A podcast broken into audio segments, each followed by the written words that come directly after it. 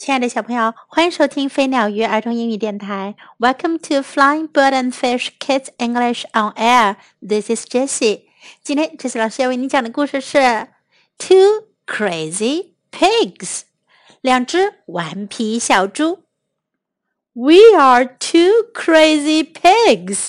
我们是两只顽皮的小猪。We lived on the Fenster farm. 我们住在芬斯特农场。 we tickled the hens while they were laying eggs. 母鸡下蛋的时候，我们就故意挠它们痒痒。Stop that, you crazy pigs! yelled Mr. Fenster. 芬斯特先生大叫：“停下！你们这两只顽皮的小猪！” We tied the cows' tails together while they were giving milk. 奶牛下奶的时候呀，我们就把它们的尾巴给系到一块。Stop that, you crazy pigs! yelled Mrs. Fenster. 芬斯特太太大叫：“停下！你们这两只顽皮的小猪！” Instead of rolling in the mud, we threw it at each other. 我们不在泥地里打滚，而是把泥巴甩到彼此身上。Stop that, you crazy pigs! yelled Mr. and Mrs. Fenster. 芬斯特夫妇大叫：“快停下！你们这两只顽皮的小猪！”Oops！哎呀，糟了！我们把泥巴给甩到了芬斯特夫妇身上。Pack your bags and leave! yelled Mr. and Mrs. Fenster. 芬斯特夫妇大叫：“收拾行李，走人！” All the animals cried, "We'll miss you, crazy pigs!" 所有的动物都在哭喊：“顽皮的小猪，我们会想念你们的。” We went down the road to Mr. and Mrs. Henhawk's farm. 我们沿着公路走到了汉豪克夫妇的农场。Do you have room here for two crazy pigs? We asked. 我们问道：“能给我们这两只顽皮的小猪找个地方住吗？”Mr. Henhawk made us a new pig pen。汉豪克先生给我们搭了一个新的猪圈。He laughed when we dipped the sheep's tail in ink。我们把绵羊的尾巴沾到墨水里的时候，他大笑起来。Mrs. Henhawk let us make mud pies in her stove. stove。汉豪克太太让我们用她的烤箱烤泥巴做的小饼。One day, the Fenster's cow Shirley came to visit。有一天，芬斯特家的奶牛雪莉来这儿看我们。Will you come back to the farm? Shirley asked。雪莉问：“你们愿意回农场去吗？” The hens are not laying eggs. 那儿的母鸡不下蛋了。The cows have stopped giving milk. 奶牛也不产奶了。No, we said. Mr. and Mrs. Henhawk love us for who we are, crazy pigs. 我们说不，汉豪克夫妇很喜欢我们原本的样子，就是这么顽皮的小猪。We pulled Shirley's tail and said goodbye。我们拉了拉雪莉的尾巴，向她道别。Then she went back to the Fenster farm。她就回芬斯特农场去了。One week later, all of the Fenster's animals came to the Henhawk farm。一个星期后，芬斯特农场里的所有动物都到汉豪克农场来了。Shirley spoke. The fensters have moved to the city. Do you have room for us here? 雪莉说：“芬斯特一家搬到城里去了，你能在这儿给我们找个地方住吗？”Mr. and Mrs. Henhawk asked all the animals to live on their farm. 汉浩克夫妇让所有的动物都住在了他们的农场里。We were very happy to have our friends back。朋友们都回来了，我们真高兴。We rubbed everybody's faces in mud。我们在所有人的脸上都抹上了泥巴。We jumped on the Henhawk's feather bed for two hours。我们在汉豪克家的羽绒床上跳了两个小时。We were so happy 我们太高兴了。Let's visit the fensters in the city for old time's sake, we said. 我们说，看在过去的情分上，我们去拜访一下城里的芬斯特一家吧。Are you kidding? asked Shirley. 雪莉问：“你在开玩笑吗？”Are you sure? asked Mr. Henhawk. 汉豪克先生说：“你肯定吗？你真的要去吗？” ？”No, we said. We are crazy.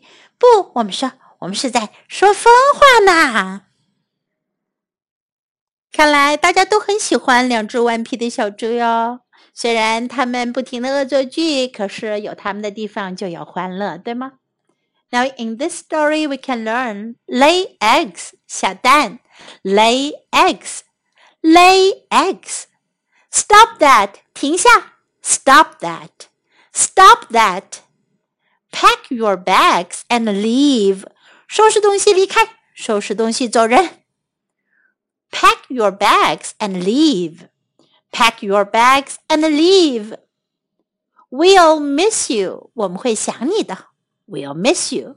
We'll miss you. Come to visit. 来拜访。Come to visit. Come to visit. Will you come back to the farm? 你会回农场吗？Will you come back to the farm? Will you come back to the farm? Do you have room for us here? 这儿有地方给我们住吗？Do you have room for us here? Do you have room for us here? Are you kidding? 你在开玩笑吧？Are you kidding? Are you kidding? Are you sure? 你确定吗？你肯定吗？Are you sure? Are you sure? Now let's listen to the story once again. Two Crazy Pigs by Karen Berman Nagel. We are two crazy pigs. We lived on the Fenster farm. We tickled the hens while they were laying eggs.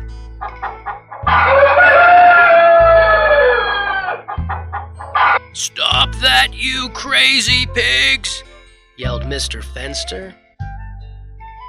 We tied the cows' tails together while they were giving milk. Stop that, you crazy pigs! Yelled Mrs. Fenster. Instead of rolling in the mud, we threw it at each other. Stop that, you crazy pigs! yelled Mr. and Mrs. Fenster. Oops! Pack your bags and leave! yelled Mr. and Mrs. Fenster. All the animals cried.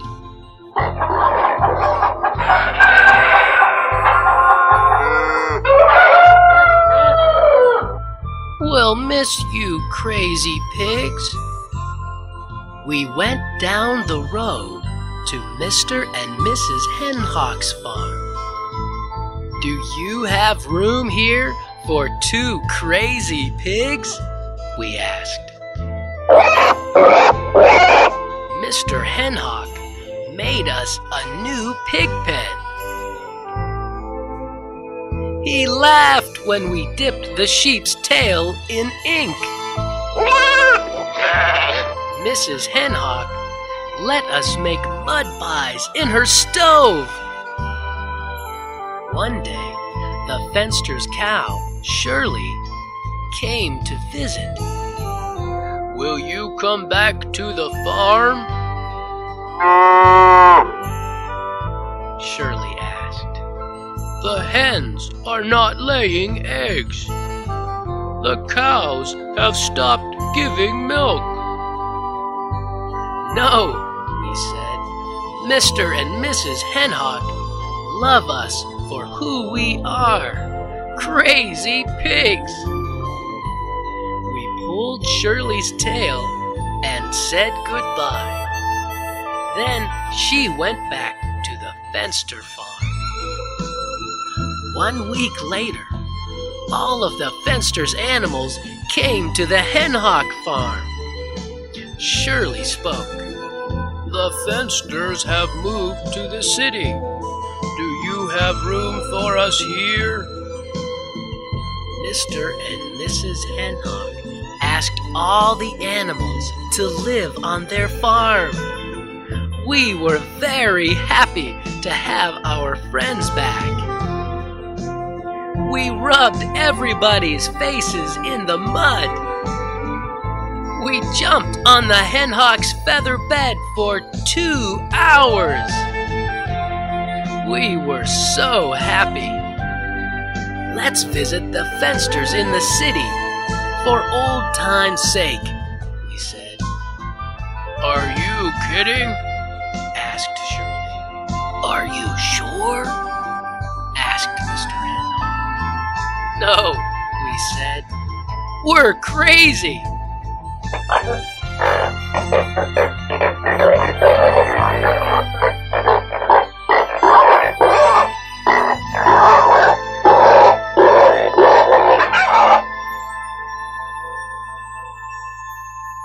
The end of the story. Goodbye.